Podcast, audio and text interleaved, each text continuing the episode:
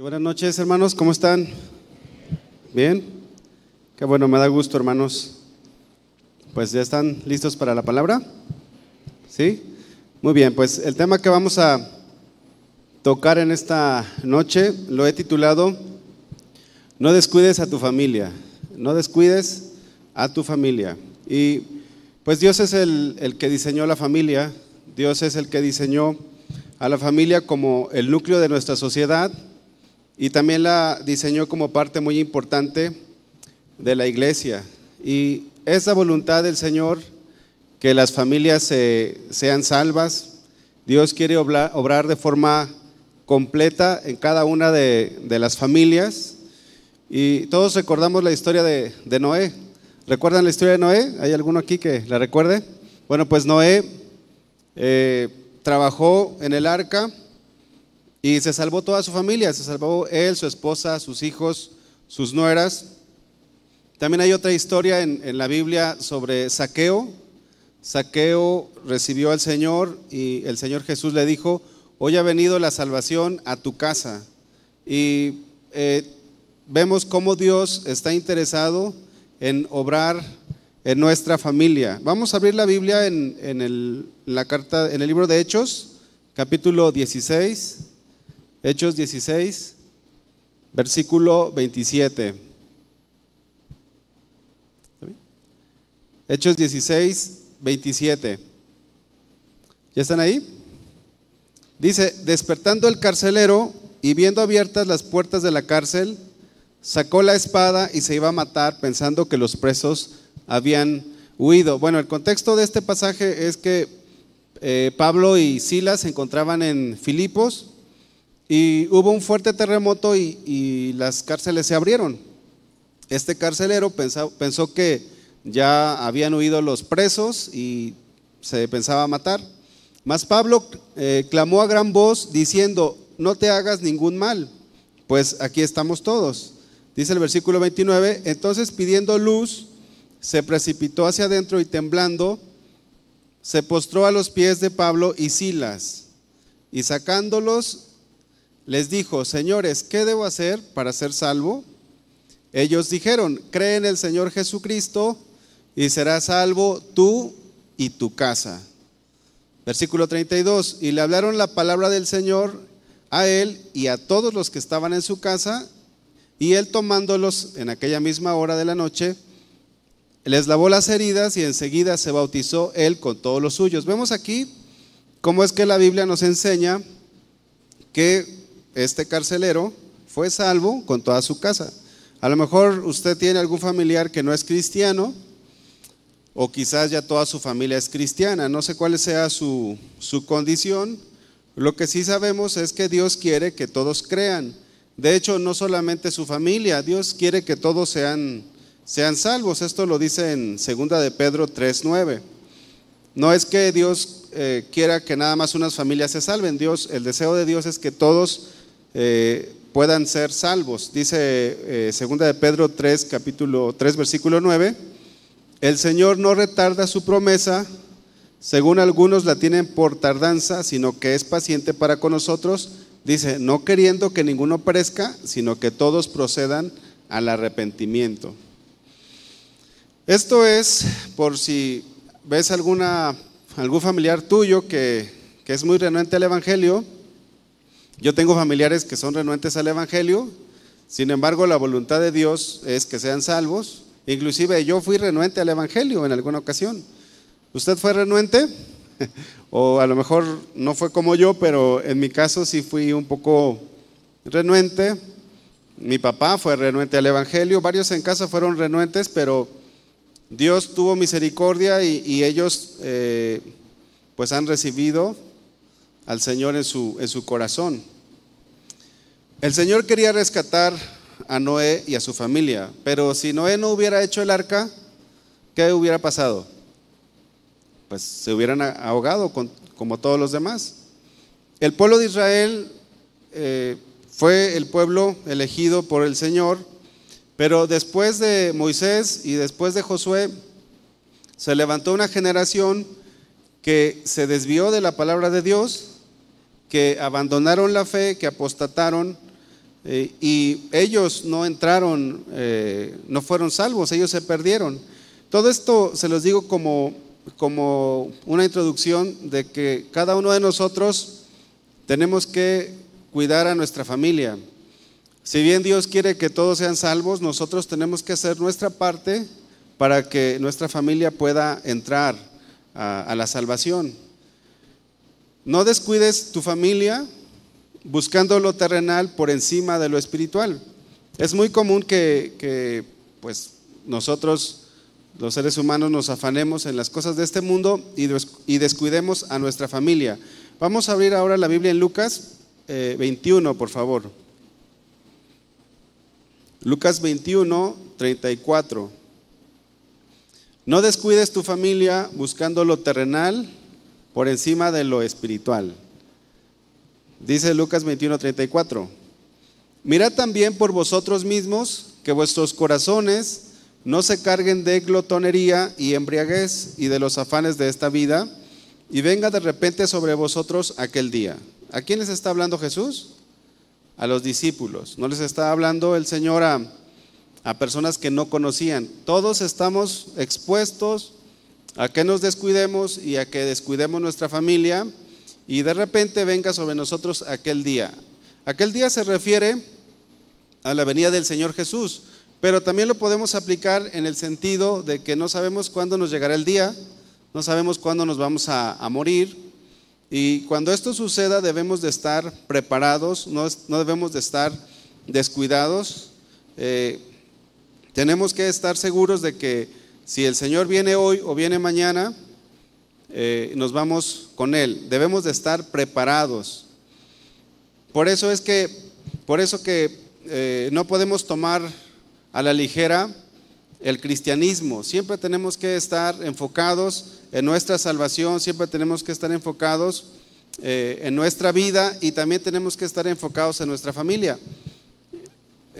Bueno, en mi caso tengo dos hijos mi esposa, pero también tengo a mis papás todavía, tengo a mis hermanos, a, mis cuñadas, a mi cuñado, pues mi familia es grande y tenemos que estar ocupados en ellos. Dice este mismo pasaje en la Biblia lenguaje sencillo, dice, tengan cuidado, no pasen el tiempo pensando en banquetes y borracheras, ni en muchas cosas que esta vida les ofrece, porque el fin del, mundo podría sorprenderlos en cualquier momento. Tengamos cuidado y por lo tanto no descuidemos a nuestra familia. Dice el versículo 35, porque como un lazo vendrá sobre todos los que habitan sobre la faz de toda la tierra. Velad pues en todo tiempo, orando que seáis tenidos por dignos de escapar de todas estas cosas que vendrán y de estar en pie delante del Hijo del Hombre. Tenemos que estar atentos, cuidándonos a nosotros mismos y también cuidando a nuestra familia. ¿Qué cosas pueden hacer que descuides tu casa? Que descuides tus hijos, que descuides a tu esposa, que descuides a tu esposo. Puede ser el afán por tener dinero. Creo que a nadie nos caería mal un poco más de dinero. Si, si ganamos un poco más, pues está bien, ¿no? ¿Cuántos creen que está bien si ganamos un poco más? No nos hace daño.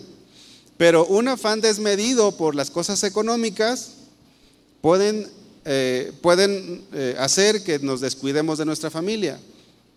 Todos podemos tener una propiedad y si ya tienes una propiedad, pues quieres tener otra, o quieres tener otra, o quieres tener otra.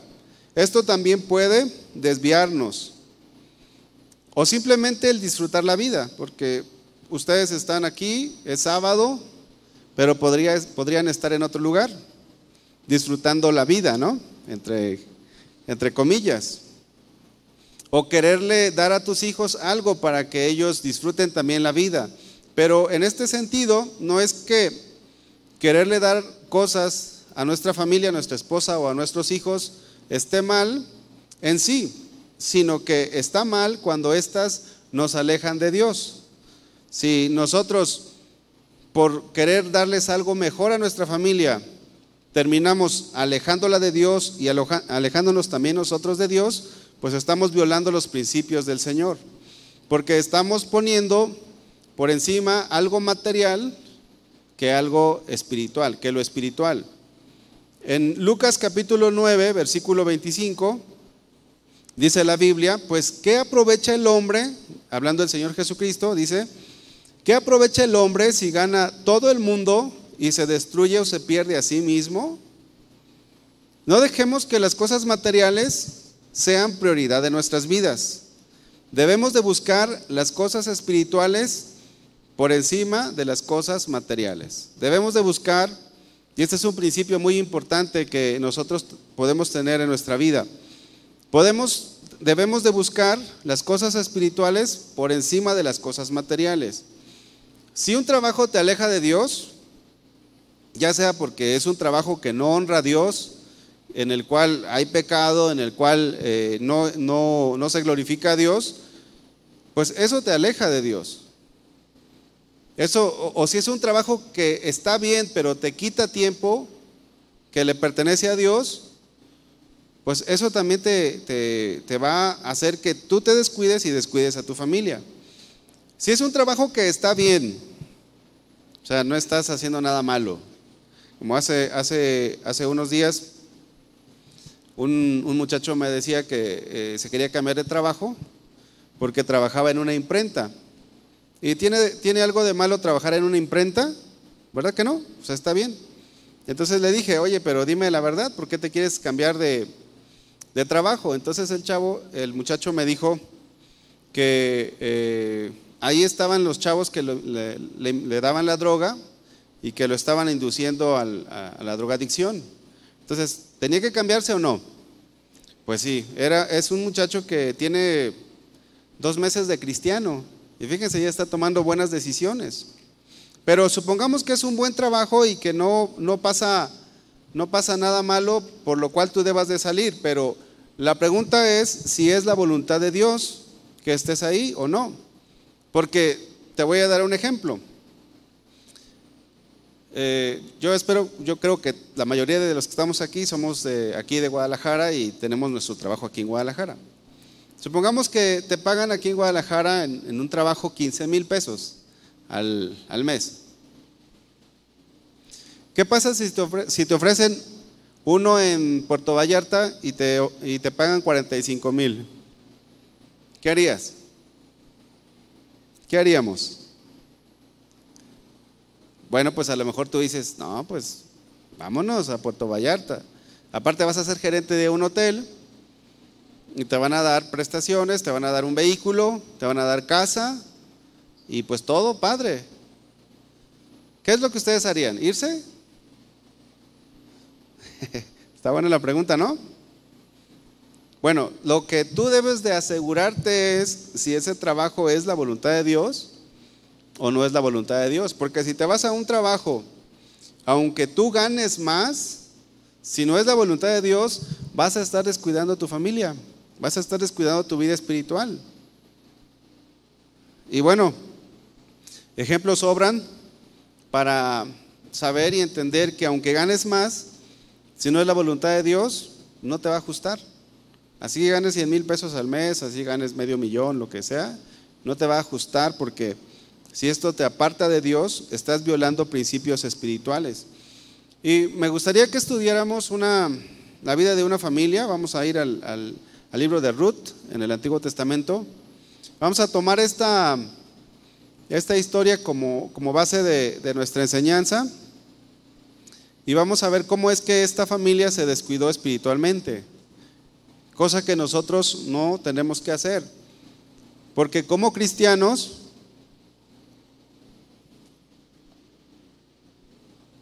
Como cristianos corremos el peligro de descuidarnos. Podemos estar muy bien, podemos ser eh, personas espirituales, servir en la iglesia, pero puede algo venir y desviarnos de la palabra de Dios y podemos descuidarnos. Vean este, este ejemplo que vamos a estar estudiando en, este, en esta hora. Ruth capítulo 1, versículo 1. Aconteció en los días que gobernaban los jueces que hubo hambre en la tierra y un varón de Belén, de Judá, fue a morar en los campos de Moab, él y su mujer y sus dos hijos. El contexto es que, bueno, en ese tiempo sucedió algo difícil. Tuvieron un momento difícil y creo que todas las familias pasamos por momentos difíciles. En esta ocasión, en este pasaje, la Biblia nos dice que vino hambre sobre la tierra.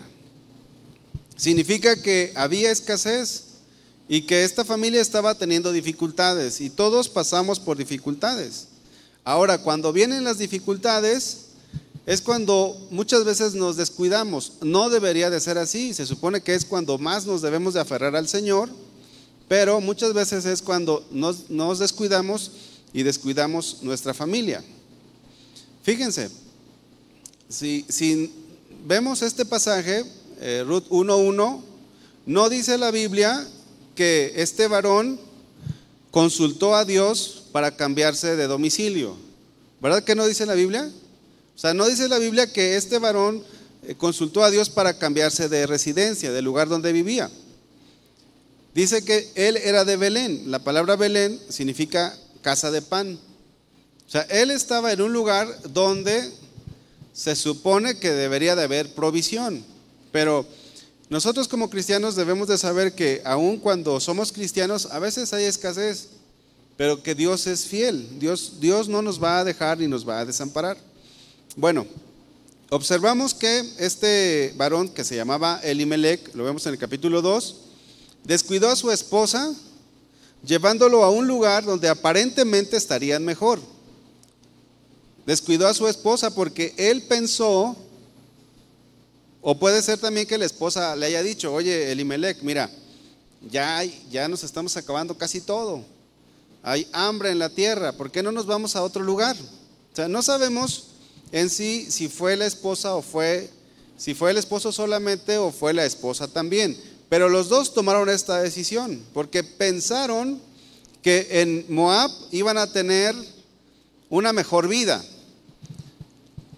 En este caso, el esposo no le daba, no le daba más a la mujer simplemente porque no había.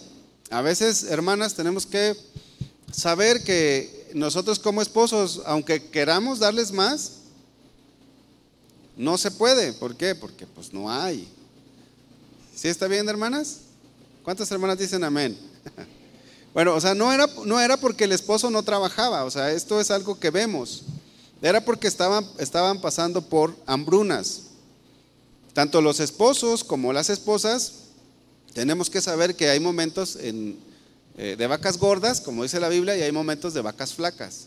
Lo importante es lo que vamos a hacer o cómo vamos a responder a ello, porque no siempre irá bien. hay momentos en que Dios nos pasará por momentos difíciles.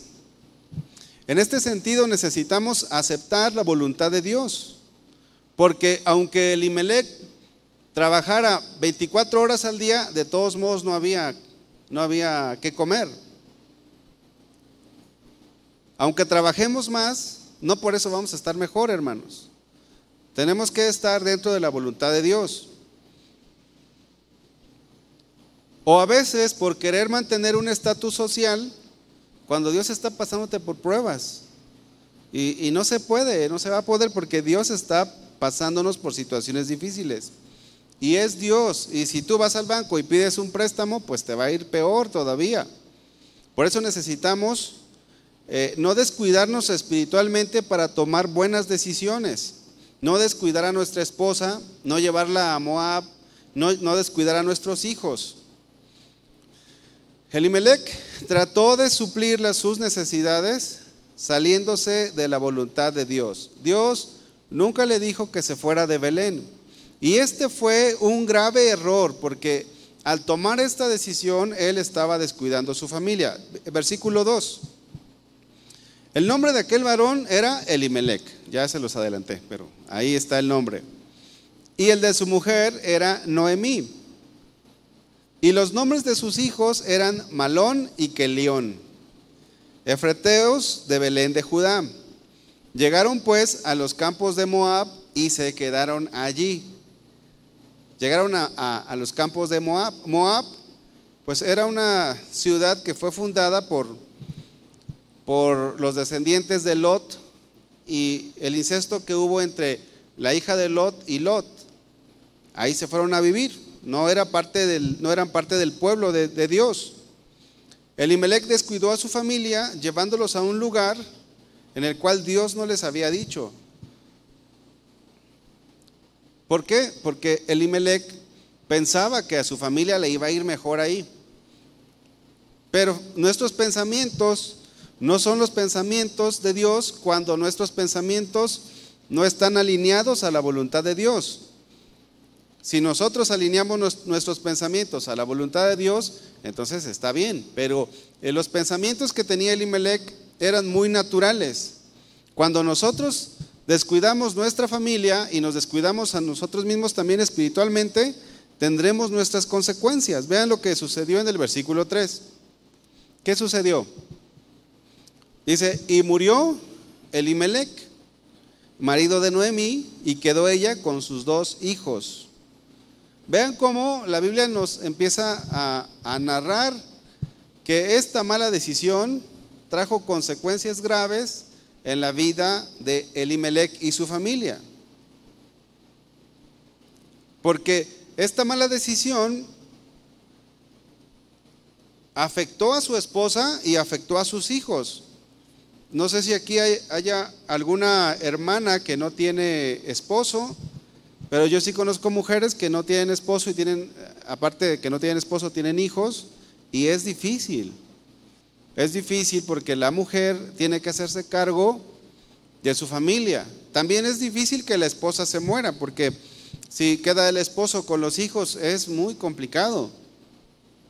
Más si son hijos chiquitos. Esta mala decisión hizo que su esposa y sus hijos quedaran desprotegidos. Si hubieran quedado en Belén, ahí en Belén tenían familia, pero en Moab no tenían familia. ¿Quién iba a cuidar de, estas, de, esta, de esta familia? Bueno, los muchachos, eh, Maleón y Kelión, pues ya habían crecido y ellos eh, a lo mejor podían cuidar un poco de su mamá en cuanto eh, a lo económico, pero ellos quedaron desprotegidos.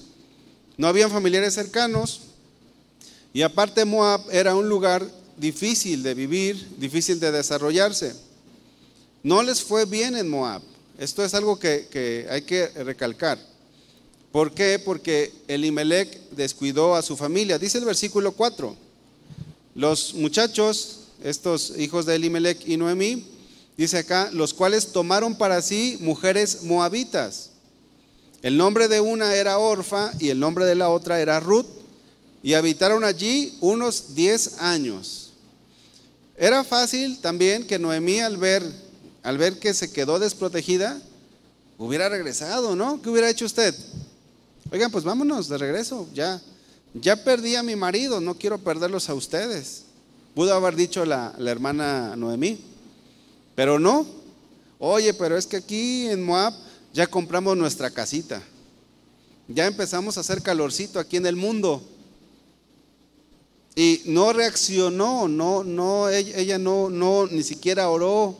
No dijo, Señor, eh, Quizás hicimos mal en venir a Moab porque no te preguntamos, pero estamos a tiempo de corregir. Bueno, ya no puedo recuperar a mi esposo, pero vamos a regresándonos. No lo hizo así, se quedaron más tiempo todavía. Y estos muchachos tomaron mujeres de las cuales tampoco era la voluntad de Dios. O sea, no era la voluntad de Dios que ellos se casaran con moabitas. La voluntad del Señor es que se casara con gente de su mismo pueblo. Si tú o yo no llevamos nuestros hijos a la iglesia, si no motivamos a nuestros hijos que se congreguen, a que vengan a, las reuniones que hay, ahorita hay reunión de jóvenes, acá en el auditorio menor, o reunión de adolescentes, es normal que se fijen en una filistea. ¿O creen que se van a fijar en una cristiana si no traen sus hijos a la iglesia? Se van a fijar en una filistea, en una moabita. Es lo más normal. Y después usted puede venir y decir, ¿por qué mi hijo se casó con una moabita o una filistea? Pues hermanos, no los traen a la reunión. Son adolescentes y ellos son los que mandan en casa. ¿Verdad que no debe de ser así? No, pues si son adolescentes, ¿quién manda en casa? Mamá y papá. Y si somos más chiquitos, pues con mayor razón. Ya cuando nuestros hijos crecen, ya tienen 20, 25 o 30 años, pues ya no se les puede obligar. Ya, ya no puede uno decirles, hijo, pues ven, no, ahí ya tienen que actuar más por conciencia. Pero fíjense, esta familia lo que hizo mal y muchas veces lo que hacemos mal nosotros. Queremos que nuestros hijos sean buenos cristianos. Bueno, yo deseo eso para mi familia, que mis hijos, mi hija y mi hijo sean buenos cristianos. Eh, deseo que se casen con buenas, buenos, bueno, mi, hija que se case con un buen varón cristiano, eh, egresado del Instituto Bíblico. sí que se congregue aquí fielmente. Y mi hijo, pues también. Eh, pero pues para eso también ellos tienen que ser egresados del Instituto Bíblico, ¿no? luego había una familia que me decía, hermano, yo quiero que mi hijo se case con una cristiana. Le digo, hermana, pero su hijo no es cristiano. ¿No le quiere hacer mal a una hermanita? digo, sí, o sea, si exigimos para nuestros hijos, pues nosotros también tenemos que hacer por nuestros hijos lo que queremos. ¿Cuántos están conmigo? Amén. Pues sí, amén. Así es. Tenemos que esforzarnos para que nuestros hijos se rodeen de jóvenes cristianos, de jovencitas cristianas. Platicaba hace unos días con un muchacho, nosotros nos toca atender a los, a los jóvenes de 18 a 28 y platicaba con un muchacho y me decía que, él había tenido algunas tentaciones con algunas eh, chicas de su escuela. Y le dije, y le pregunté, ¿y tienes amigas aquí en la iglesia? Nada más una. Le digo, no, pues hazte más amigas, ven a las reuniones. Porque él me decía, es que ya tendré edad para tener una novia. Y pues el muchacho tiene 21 años. Le digo, bueno, pues pues a lo mejor amiga, sí, ya que termines tu, carrera, ya que, fíjense el consejo que les doy, ¿no? Y luego el consejo que le dan los papás es a los 15. Bueno, por eso viene más adelante del sermón. Si nuestros hijos, hermanos, no los metemos o no los traemos a la iglesia, es normal. Es de lo más natural que ellos se hagan de novia o de novio, un filisteo, una moabita, tenemos que mostrarles desde chiquitos, hermanos, la diferencia entre un matrimonio cristiano y uno que no es cristiano. Si ustedes son un matrimonio cristiano, hermanos, ellos deben de ver en ustedes el reflejo de lo que es un matrimonio cristiano.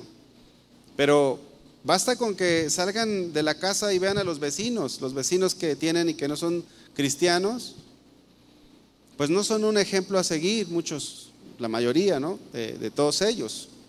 Así que desde niños debemos de instruir en la palabra a nuestros hijos. Pero si tú te vas, cambias de residencia, te vas movido por lo económico, descuidamos a nuestros hijos. Así que eh, esto es algo que nos corresponde. Es increíble cómo los padres tienen una falta de conocimiento que entregan a sus hijos a los filisteos y moabitas. Fácilmente a sus hijos o a sus hijas. Es increíble esto. Se les hace fácil. Se les hace fácil. Pero es porque no miden las consecuencias y porque están descuidando a su familia, porque ya la han descuidado. Y no solamente les permiten tener hijos que, digo, novios o novias que no son cristianos, sino que hay padres que desde que son adolescentes les permiten ya tener novio o novia. ¿Sí sabe usted, hermano, que el noviazgo es la antesala del matrimonio? Allá se pusieron serios, hermanos. Sí, sí, sí tenemos esto, ¿no? O sea, no, no es el noviazgo para que se conozcan los muchachos. Para que se conozcan es la amistad. el noviazgo no es para, porque si tu hija o tu hijo te dice, oye, eh, papá, ¿puedo salir con, con fulanito o con sutanita, con, puedo salir con Ruth o con Orfa, eh, o puedo hacerme novia o novio de alguien que, que no conoce de Dios. Pues no. Bueno, al menos tu voluntad debería de ser que no, si tu voluntad está pegada a la Biblia. Ahorita vamos a ver un pasaje. Pero es triste que los padres, aún desde que son adolescentes, les permiten a sus hijos tener un, noviazgo.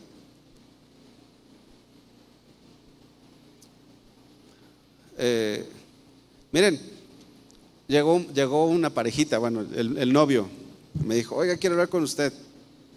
Ah, sí, pues dime. Ya cuando me dicen quiero hablar con usted, hay, una de las posibilidades es el noviazgo, ¿no? Entonces me dice, oiga, pues quiero, quiero andar con una muchacha. Le digo, sí. Le digo, ah, pues qué bueno, qué bueno que no es un muchacho, ¿verdad? Porque pues, es hombre, el chico que se me acercó. Ya cuando me dicen, quiero andar con una muchacha, digo, ah, pues gloria a Dios, ¿no? Está bien. Ahí ya, ya vamos bien. Y, y le dije, ¿cuántos años tienes? 18 o 17, no me acuerdo, creo que andaba ahí, 17, 18. Digo, ah, mira. ¿Y la chica cuántos tiene? Le, dije, ¿la conozco? Me dice, pues no sé si la conoce. Y ya le pregunté, y, ah, creo que sí la conozco. ¿Cuántos tiene la, con la que quieres andar? 16. ¿Ustedes qué, cuál creen que es el principio que hemos encontrado en la palabra de Dios? Pues que son muy chicos, ¿no? Porque el, el noviazgo es la antesala del matrimonio y esto debe de ser ya cuando tienen una madurez.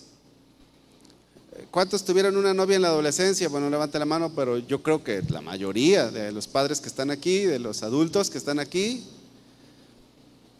y sentíamos que era el amor de nuestra vida, ¿no? Hasta éramos medios, medios ahí poéticos y cursis, y hacíamos cosas bien raras. Y la realidad es que la mayoría, de, o casi todos, me atrevería a decir, salvo excepciones allí, la mayoría no se casó con, la de la adolescencia, o la de la primaria, la de la secundaria. Y me dice, y le, pregunto, ¿cuántos tiene esta, esta chica? 16. Eh, le dije, oye, ¿y qué dicen los papás? Y me dijo, no, pues sus papás ya le dieron permiso. Y dije, no, pues ¿qué le digo yo, hermanos? Yo no puedo, yo no puedo, o no, los pastores no podemos nosotros eh, traspasar una autoridad de los padres. El que decide es el papá y la mamá. Porque no puedo yo como, yo, no puedo decir, no, es que yo digo que no, no, pues es decisión de, de los papás. Por eso es que debemos de cuidar a nuestros hijos, hermanos. Y este tema también va enfocado a eso, que cuidemos nuestros, nuestros muchachos, nuestros adolescentes, nuestros jóvenes, si ustedes ven que sus hijos no tienen una edad madura, que, su muchacho no es responsable en casa, su muchacha no es responsable, pues no está preparado para una, para una relación de noviazgo. Va a amar, él, según él va a amar, va a amar, según él va a pensar que es el amor de su vida. Y mucho menos si no son cristianos. Les voy a, vamos a leer este pasaje, segunda de Corintios capítulo 6, versículo 14. Lo vamos a leer, hermanos, porque no debe de haber en nosotros, en nuestros corazones como padres, y aún si hay aquí algún joven o alguna eh, que nos esté escuchando por, el, por las redes sociales, no debemos de tener eh, duda al respecto, porque la Biblia es muy clara, dice 2 de Corintios 6, 14, no os unáis en yugo desigual con los incrédulos. Porque qué compañerismo tiene la justicia con la injusticia y qué comunión la luz con las tinieblas. Y qué concordia Cristo con Belial. O qué parte el creyente con el incrédulo. O sea, no hay comunión, hermanos. Este joven que me dijo que había tenido varias, varias tentaciones para andar con una chica en su escuela, también me dijo, pero cuando las conocí, no, pues no, no, hay, no, hay, no hay punto de unión. Son muy diferentes a nosotros. Y cuando me dijo eso este joven, la verdad yo me sentí muy contento por la convicción que había en él. Ahora, gracias a Dios por esos jóvenes que tienen esta convicción. Pero quizás tus hijos no tengan una convicción muy fuerte. Bueno, pues tú y yo somos los encargados como padres de enseñar y de instruir a nuestros hijos y no entregarlos al mundo fácilmente. No, no los debemos entregar al mundo fácilmente. Y, y, me atrevería a decirles esto también, hermanos, que inclusive cuando el joven venga a la iglesia, no es garantía de que sea cristiano. O sea, aunque el joven venga a la iglesia, hay muchos, y ustedes saben esto, hermanos, muchos de nuestros jóvenes apenas están en un proceso de nacer de nuevo, muchos no han nacido de nuevo. Algunos los traen a fuerzas y, pues esto es algo común. Entonces, si conoce un chico o una chica aquí en la iglesia, uno de tus hijos, pues asegurarnos de que realmente es cristiano o es cristiana. Una vez un, un muchacho también me estaba diciendo que le había gustado una muchacha y yo también le dije igual, gracias a Dios. Y venía aquí a la iglesia y le decía, oye, ¿cómo sabes que es cristiana? Esa es una pregunta importante. ¿Cómo sabes que esta muchacha es cristiana? Y me dijo, pues viene a la iglesia. le dije, no, no es suficiente. Tienes que asegurarte de que verdaderamente sea creyente la muchacha. ¿Cómo puedes saber? Bueno, por sus frutos los vamos a conocer. Y ustedes como padres, nosotros también cuando nuestros hijos están en la edad de tener una relación de noviazgo, pues seamos sabios. Si es de la iglesia, hijo, pues queremos conocerla, hija, queremos conocerla, vamos, eh, ya te gustó, qué bueno, pero vamos a asegurarnos porque una de, las, de las decisiones más importantes es el matrimonio. Amén. Es una decisión muy importante. Jesús guardaba a sus discípulos guardaba a sus discípulos, dice, dice el Evangelio de Juan, se los leo, cuando estaba con ellos en el mundo yo los guardaba en tu nombre, Juan 17, 12. Pero Dios, Jesús guardaba a sus discípulos, pero Dios ha delegado su autoridad sobre nosotros como padres eh, para que guardemos nuestra familia y que no la descuidemos, que no la descuidemos entregándolos al mundo, tenemos que hablarles la palabra, tenemos que enseñarles en todo tiempo, tenemos que ser padres diligentes. Cuando nosotros nos afanamos por tener dinero, nos afanamos por las cosas materiales, es difícil, es difícil. Miren, y aunque no estemos afanados, cuando llegamos de trabajar, ¿a poco no llega usted cansado? Llegamos cansados. Yo, yo llego de trabajar y llego cansado. Y, y como mis hijos están en casa, más ahora con esta pandemia que, no los sacábamos casi para nada, pues ellos querían jugar y mi esposa me, veía y decía, oye, este, juega con los niños, atiéndelos.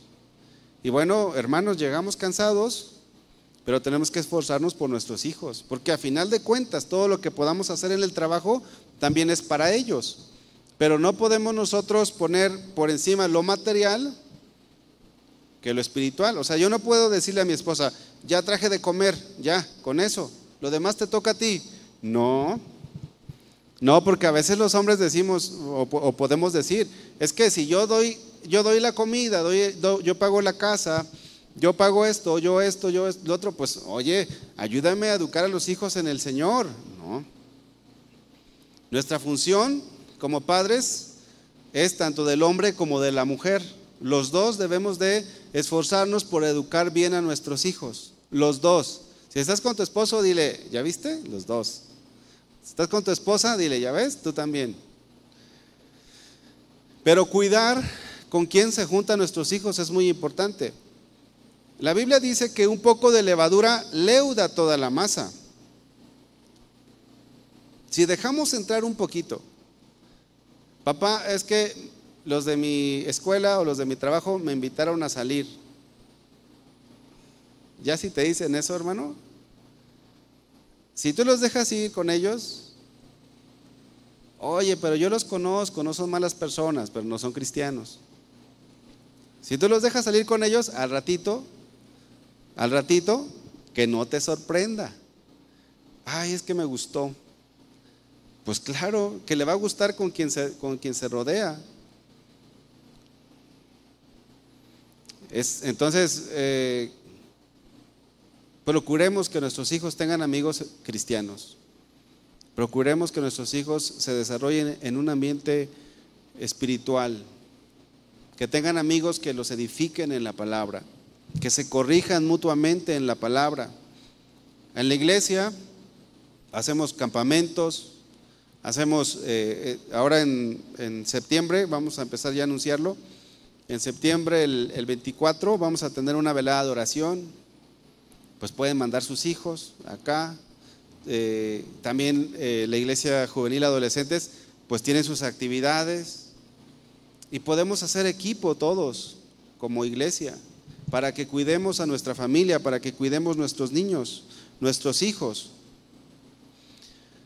Elimelech pasó por una situación difícil, pero sabemos que no solamente Elimelech pasó una situación difícil, todos los que estaban en la tierra.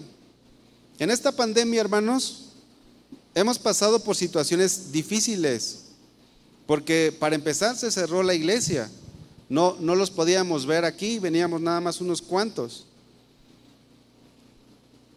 Nuestra fe fue probada. No sé si ustedes vieron una película que se llamó Wally, o que se llama Wally. Es una película que ven nuestros niños, es una película animada. Y resulta que hubo una catástrofe en la Tierra y según ellos van y viven en el espacio. Y en el espacio, hermanos, pues la comida se los pasaban todos así, todo era mecanizado, o sea, eh, eh, los, los que estaban allá en el espacio no tenían que hacer nada. Cuando regresan a la Tierra, pues regresaron todos bien, bien, eh, pues todos no se podían ni mover. Y cuando nosotros regresamos aquí a la, a la iglesia, como que perdimos condición espiritual, lo vamos a poner de esta manera. Ahora, si ustedes fueron de los que se estuvieron alimentando de la palabra del Señor mientras estaba la pandemia, no les costó. Algunos eh, anhelaban estar aquí, pero otros ahí se quedaron en la pandemia. ¿Por qué? Porque sucedieron cosas malas. La pandemia trajo cosas malas, pero la pandemia también pudo traer cosas buenas.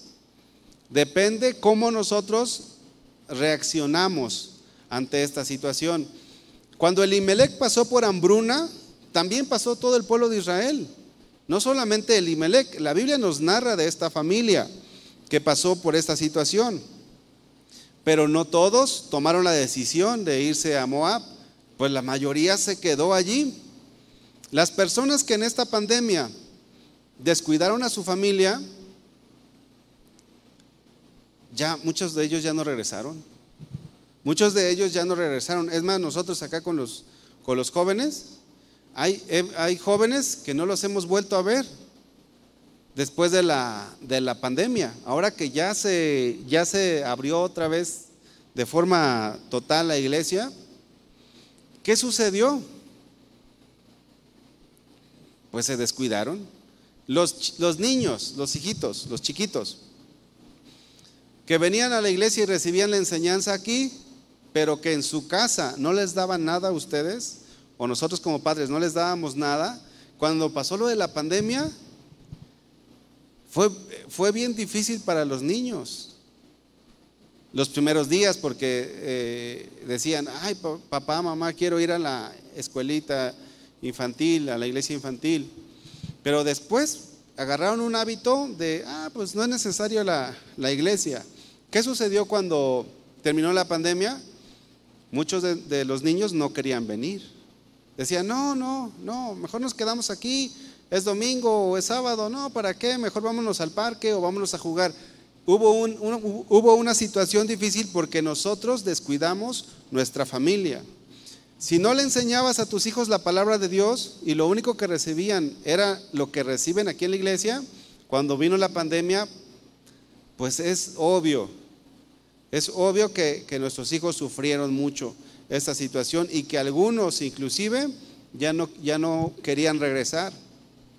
El tiempo de la pandemia debió ser un tiempo donde tú como esposa o como esposos debimos de habernos hecho cargo de nuestra familia, espiritualmente hablando. Pero no solamente en la pandemia, la realidad es que siempre tenemos que hacernos cargo de nuestra familia. Y hermanos, aun cuando nosotros tengamos muchas cosas que hacer, las hermanas cuando sabemos que una mujer desde que se para, desde que se levanta, más bien, ya no para, ¿verdad, hermanas? Son bien trabajadoras.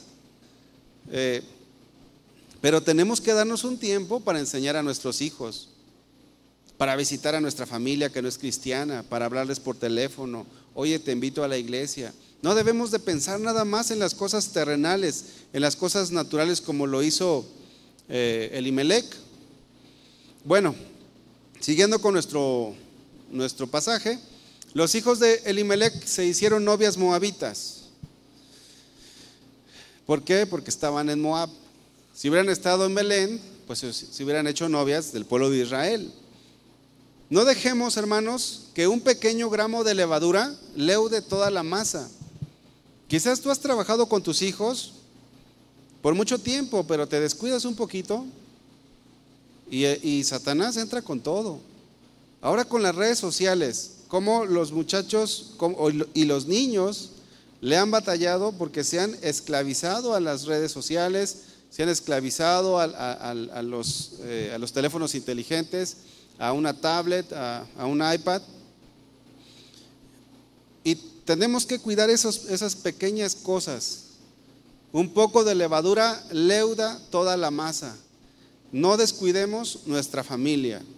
Y aun cuando nuestros hijos cumplan más de 18 años, valora tú si ya pueden tener novio o novia.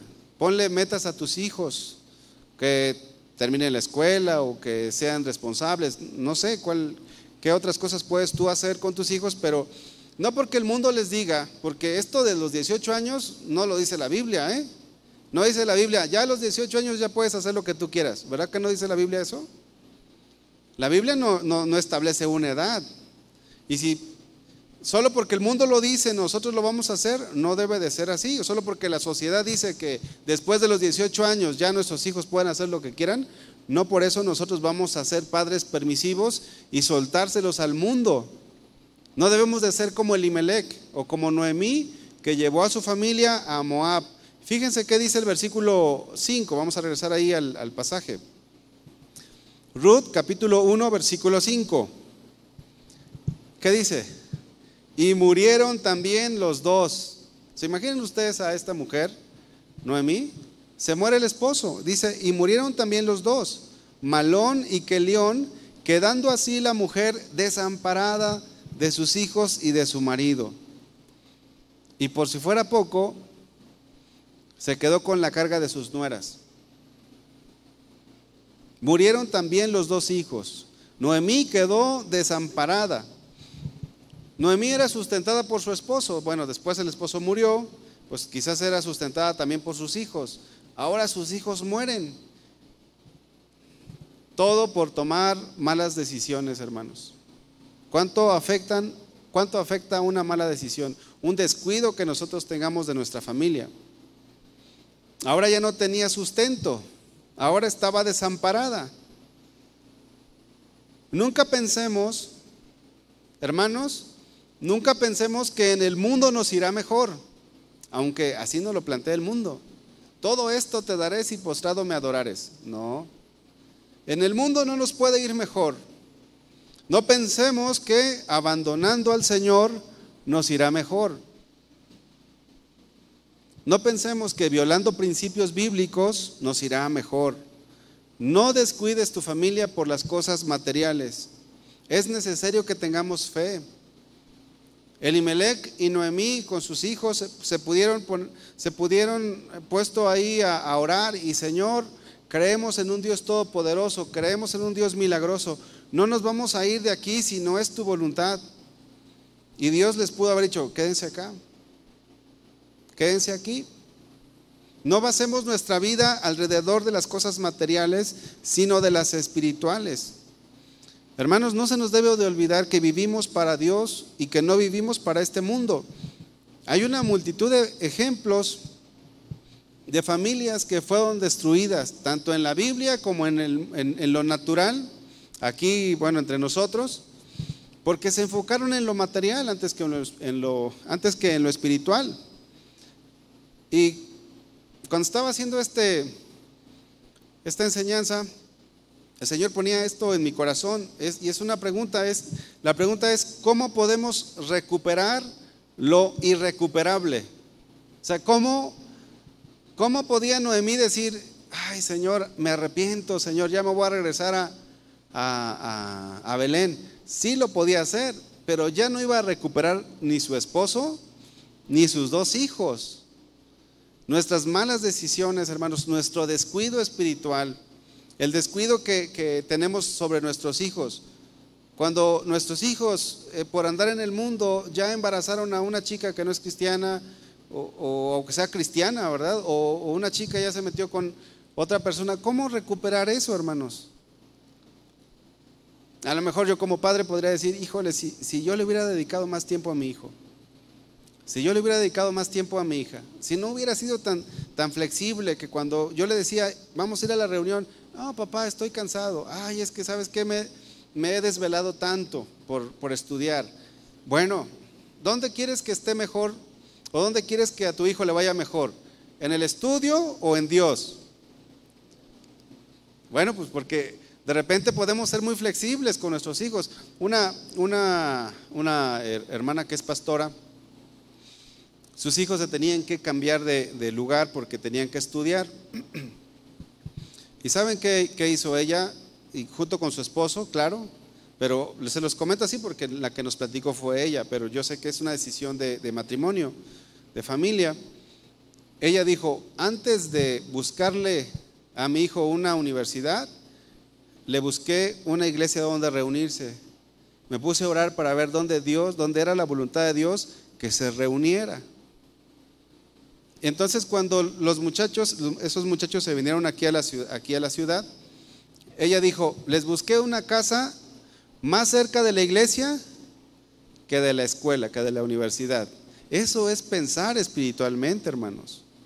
Porque está... Eh, las estadísticas nos dicen que los, los muchachos apostatan de la fe, se, separan de la iglesia en la adolescencia y en la juventud. En la prepa es donde hay un mayor eh, abandono de la fe de los, de los, jóvenes. Pero nosotros como padres tenemos que procurar. Eh, hace un tiempo un joven me, decía que ya, que, que ya, no iba a servir en la, en la iglesia porque ya iba a entrar a estudiar.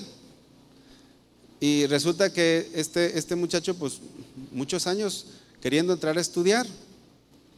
Entonces le dije, o sea que Dios te dio tu estudio para que lo dejes a Él. O sea, es algo, es algo así como que dices, bueno, sí, ¿verdad? Este, Dios me dio mi estudio para que ya, no voy a servir, ya no te voy a dar mi vida, Señor. O sea, con esto que les quiero eh, decir, hermanos, que hay principios bíblicos. Primero está lo espiritual antes que lo material. Primero está lo espiritual. Nuestros hijos pueden ser los, mejores estudiantes, nuestros hijos pueden tener las mejores carreras, las mejores casas, los mejores autos, pero perderse en el infierno. Y yo no quiero eso, ni, ni veo que eso sea la voluntad de Dios. Nosotros tenemos que enfocarnos en la salvación de nuestros hijos. Y si hay cosas que los, le están estorbando para que nuestros hijos sean salvos, quitarlos.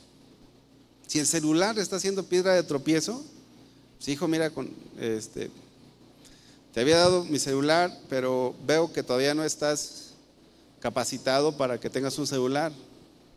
Eh, te, lo voy a, te lo voy a confiscar. Claro, tu hijo va a pensar que está en la gran tribulación, ¿verdad? Sí, pues, no, no va a caer en depresión, hermanos. Nuestros hijos caen en depresión. Pero mejor es no darle un celular a que con el celular se vaya al infierno. La Biblia dice que si, si nuestro ojo nos es ocasión de caer, pues quitémoslo. Si nuestra mano nos es ocasión de, caer, pues cortémosla. Dice Mateo, vamos a, a Mateo. Mateo 6, por favor. No descuides tu familia, hermano. No descuides a tu esposa, no descuides a tu esposo, no descuides a tus hijos, a tus padres, a tus hermanos. Mateo 6, 25. Por tanto os digo, no os afanéis por vuestra vida. ¿Qué habéis de comer? ¿Qué habéis de beber? Ni por vuestro cuerpo, ¿qué habéis de vestir? ¿No es la vida más que el alimento y el cuerpo más que el vestido? Esta familia de Elimelech, por su afán, perdieron todo. Por su afán lo perdieron todo, inclusive perdieron su propia vida. Cuando nosotros tomamos malas decisiones, no solamente nos afecta espiritualmente, también nos afecta físicamente, en todos los sentidos. Hay una decadencia espiritual, física. Mateo 6, 26. Mirad las aves del cielo que no siembran, ni ciegan, ni recogen en graneros, y vuestro Padre Celestial las alimenta. ¿No valéis vosotros mucho más que ellas? O sea, Dios, el Señor Jesucristo, enseñando a sus discípulos a que no debemos de vivir afanados, a que confiemos en el Señor, a que aunque venga pandemia, aunque venga lo que venga, en Dios estamos seguros, en Dios estamos confiados. Dios ha prometido que no nos va a dejar ni nos va a desamparar. Versículo 28. Y por el vestido, ¿por qué os afanáis? Considerad los lirios del campo, cómo crecen, no trabajan ni hilan. Pero os digo que ni aun Salomón con toda su gloria se vistió como uno de ellos. La hambruna que vino sobre el, pueblo de Israel vino sobre todos. La Biblia nos narra que cuando Noemí regresa, una de sus, de sus nueras se convierte y dice, no, tu Dios será mi Dios y donde tú vayas yo voy a ir. Y se convierte. Y, dice que se fue a trabajar recogiendo lo que quedaba de la cosecha de, de espigas. Y había un hombre próspero en esa ciudad que se llamaba Boz. Bueno, si había un hombre próspero, ya la hambruna ya había quedado atrás, ¿no lo cree? Entonces, vemos cómo en el pueblo de Israel también hubo gente que tomó buenas decisiones como vos. Vos es eh, uno, uno de la línea del linaje de la que nace el Señor Jesucristo. Dice el versículo 30, y si la hierba del campo que hoy es y mañana se echa en el horno, Dios la viste así, ¿no hará mucho más con vosotros, hombres de poca fe? No os afanéis pues diciendo, ¿qué comeremos o qué beberemos o qué, vestiremos? porque los gentiles buscan todas estas cosas, pero vuestro Padre Celestial sabe que tenéis necesidad de todas estas cosas. Dios ha prometido ser fiel. No dejemos que las cosas terrenales nos desvíen y que por ellas descuidemos a nuestra familia. El versículo 33 es muy conocido. Dice, mas buscad primeramente el reino de Dios y su justicia y todas estas cosas os serán añadidas. Así que no os afanéis por el día de mañana, porque el día de mañana traerá su afán. Basta cada día su propio mal. Mas buscad primeramente el reino de Dios y su justicia. Ese es el orden. No descuidemos a nuestra familia invirtiendo el orden. Busquemos primeramente el reino de Dios y su justicia, y todas estas cosas os serán añadidas. Papás, no impulsen sus hijos hacia lo malo. O no impulsen sus hijos, vamos a decirlo de esta manera, no impulsen sus hijos solo a lo material. No, denle prioridad a lo espiritual. Con esto, hermanos, no quiere decir que nuestros hijos no trabajen. No quiere decir que nuestros hijos no trabajen. Claro que deben de ser gente trabajadora, gente de bien, pero que su trabajo, su escuela, eh, cualquier cosa que ellos hagan, no los aparten del Señor. Siempre debemos de buscar primeramente el reino de Dios.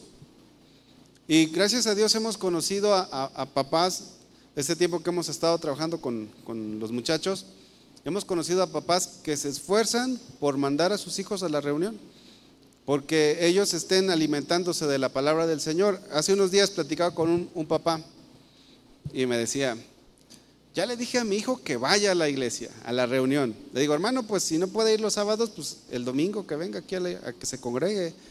Pero que aunque sea venga una o a dos, ¿verdad? Que se alimente.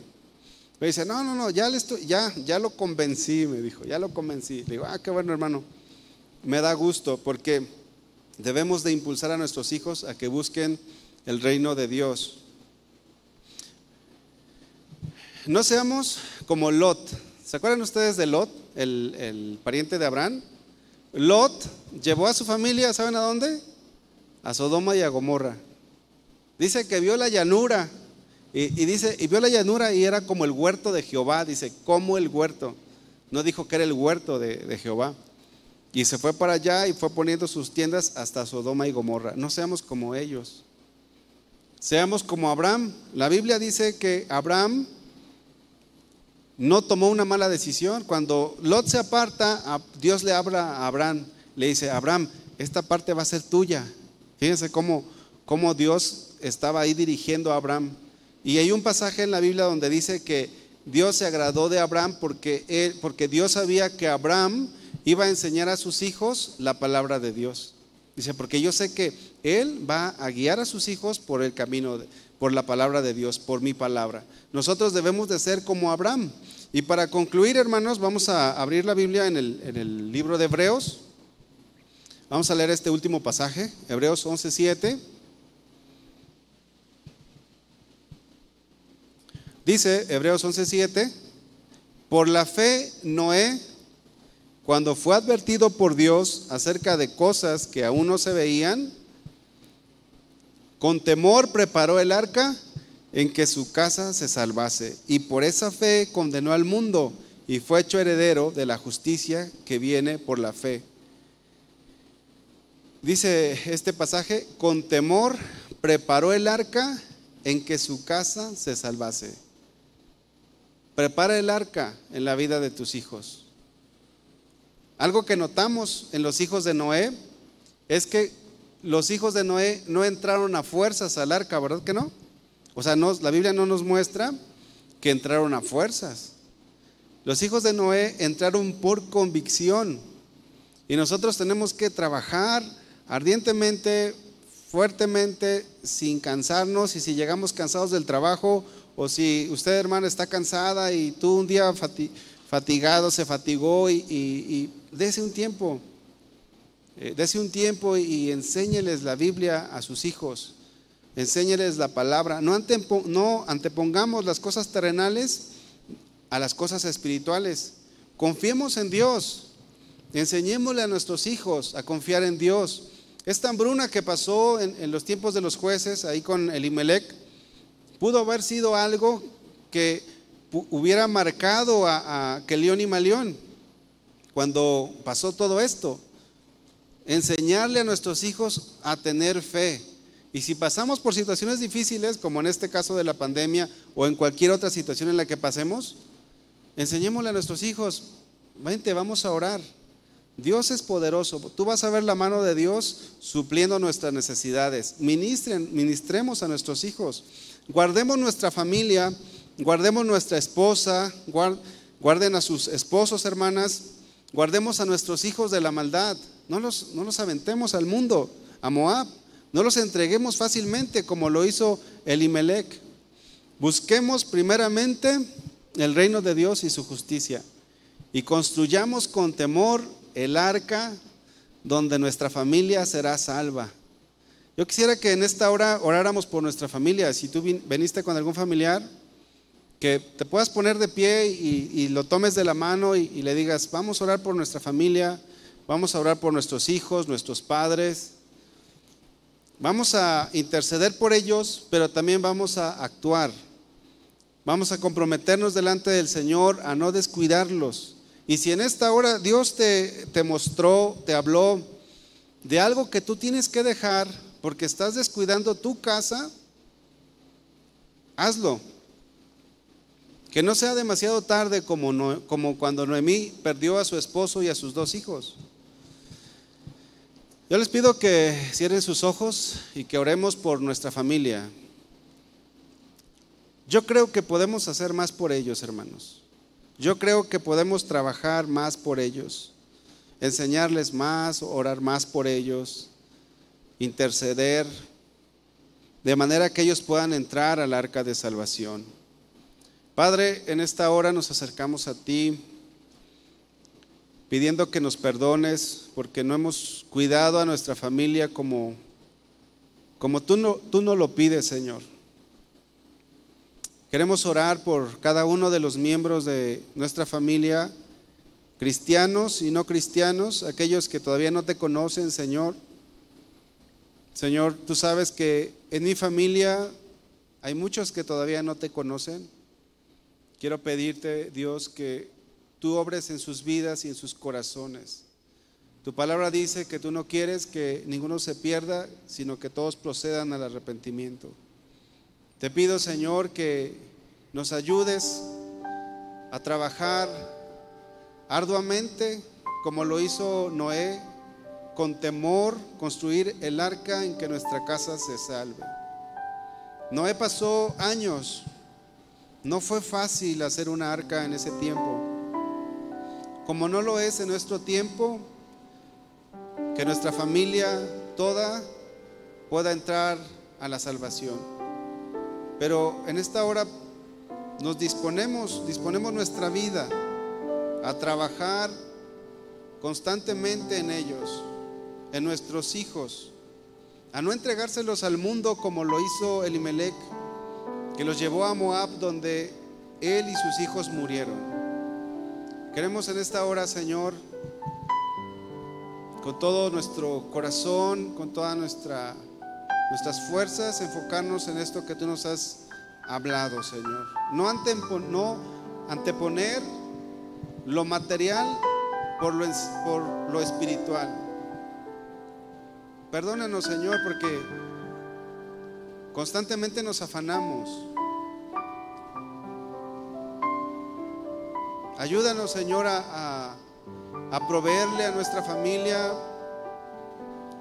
el alimento espiritual. Llegamos a casa y, le damos lo que se ocupa para la manutención de la casa, pero también tenemos que llegar de igual manera con lo espiritual, Señor.